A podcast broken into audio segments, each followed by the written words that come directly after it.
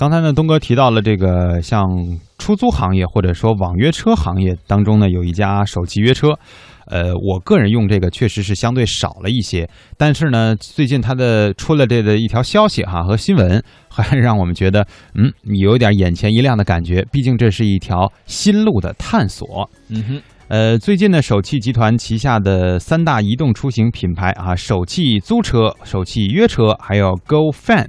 和如家酒店啊，这个签署了一个战略联盟，共同打造住宿加出行这样的场景组合式交通解决方案。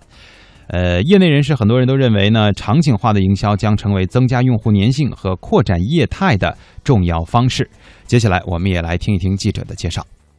发布会上，首汽租车首席运营官魏东介绍说，这次牵手如家是考虑到双方在跨行业战略合作中的布局。这次也是基于如家的全国性的网络布局，基于首汽的全国性网络布局，我们双方形成战略合作。那么，如家作为一个以住宿为原点的一个产业链，为客户提供出行的产品服务；而我们首汽来讲的话呢，作为一个以出行为产品的一个出发点，为我们的客人提供这种便捷、安全、舒适的住宿产产品，那有利于我们的旅客安心的、舒适的出行。如家酒店集团总裁宗祥新也认为，这次与首汽出行的合作是一个最好的时机。其实我们也是看到消费者这几年在差旅、住宿。还有旅行的过程当中，随着互联网的发展，有很多新的需求。对于我们酒店集团来说，也非常需要一个可以为我们的消费者提供一条龙服务的这样的一些场景或者是体验。在具体操作层面上，首汽集团旗下三大移动出行品牌——首汽租车、首汽约车、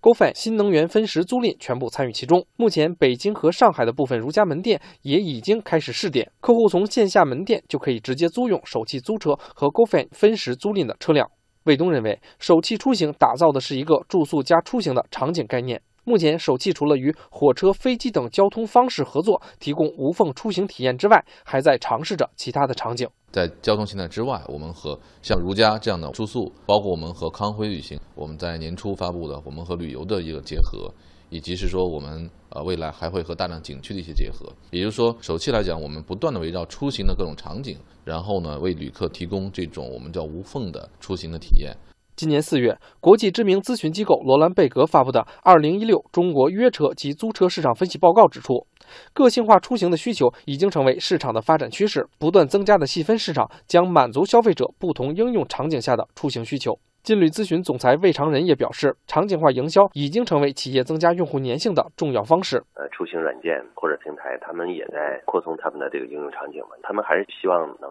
对用户产生更多粘性，需要对用户有综合的这种服务，满足这个消费者的这种多样化的这种需求了。另外呢，就是因为之前是简单的大众出行嘛，接下来呢，他们想把出行这块在不同的应用场景下做更多的这种细分的工作，这样的话，对他们未来的这布局做了更多的。这种铺垫嘛，而如家也在围绕客户由住宿衍生出来的需求深入探索，通过寻求多方合作来为顾客寻找更完善的一站式服务，设计整套的住宿、娱乐、购物和游乐的全场景服务体系。魏常人认为，更好的满足客户需求才是场景化营销的意义。因为未来呢，就是说谁能对用户或者对各自的客户能有更深度的掌握，提供更深度的这种服务，用户的粘性才会更强嘛。那它的营销成本相对也能更低，这方面的意义来讲是更大的。